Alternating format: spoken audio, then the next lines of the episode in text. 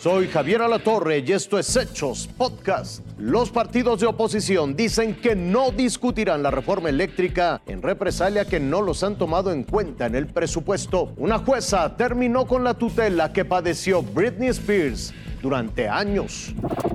A gritos, mantas, acusaciones, fetiches y escobas, así fueron este viernes varias horas de discusión, en lo particular por el jaloneo del presupuesto federal. Siguen sin acuerdo sobre modificaciones que pide hacer la oposición al gasto. Con posturas divididas, hoy hubo de todo y se dijeron de todo. Aquí hay que gastar el presupuesto en las prioridades que establece el presidente de la República. Vente a debatir si quieres, cuando nos den el tiempo, no te preocupes, yo a ti ni a nadie le no tengo No se permiten los diálogos. Por pues favor, continúe con su posición. Véanse, vean cómo están dejando al país. Vean sus caras y díganme si están contentos con este país que están dejando. La oposición metimos 1934 reservas y no han querido escuchar una sola. Están negados, están ciegos ante la realidad. Véanse, véanse porque es la última vez que van a tener una mayoría en el Congreso. Y otra vez, el ríspido debate y las advertencias de uno y otro lado. Se visten al estilo del doctor Cándido Pérez o de aquel personaje de resortes, el beisbolista fenómeno. Pues sigan lanzando sus propuestas y nosotros las vamos a seguir bateando. No se confundan. Se los aclaro de nuevo.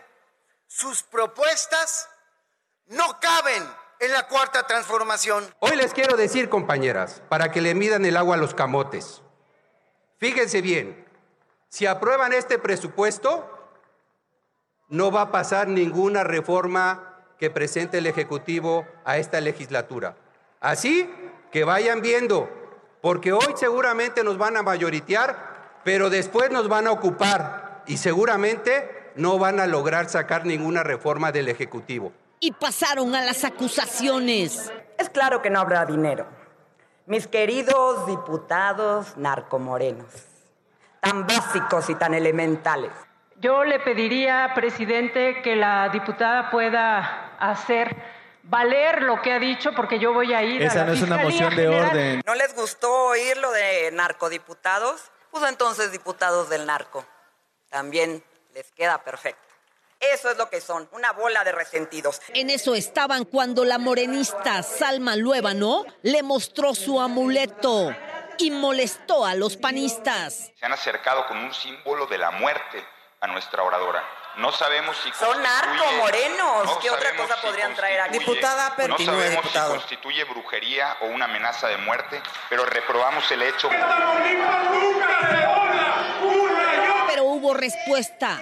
Petistas y morenistas enarbolaron la bandera verde con escobas en mano.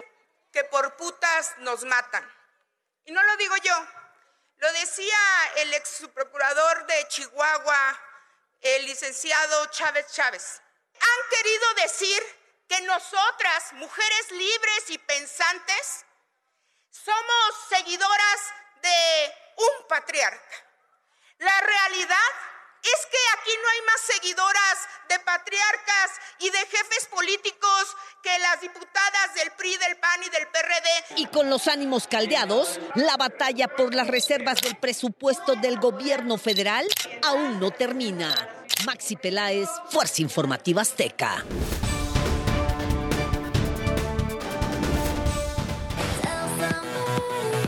14 años los que Britney Spears estuvo sometida a la tutela de su padre, quien decidía sobre prácticamente todos los aspectos de la vida de la cantante, no solo en lo profesional, sino también en el ámbito personal, al grado de que la princesa del pop no contaba con la libertad ni siquiera para tener hijos.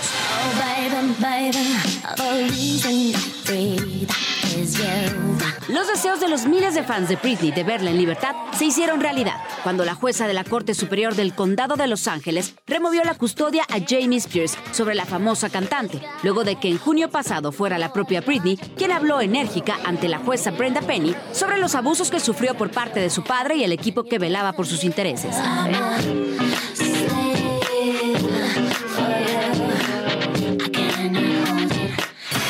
Cambió cuando Spears logró que le permitieran contratar a su propio abogado, Matthew Rosengard, quien a partir de que llegó a la vida de la cantante, aceleró el proceso legal que hoy culminó con la libertad definitiva de Britney Spears. Linet Puente, Fuerza Informativa Azteca.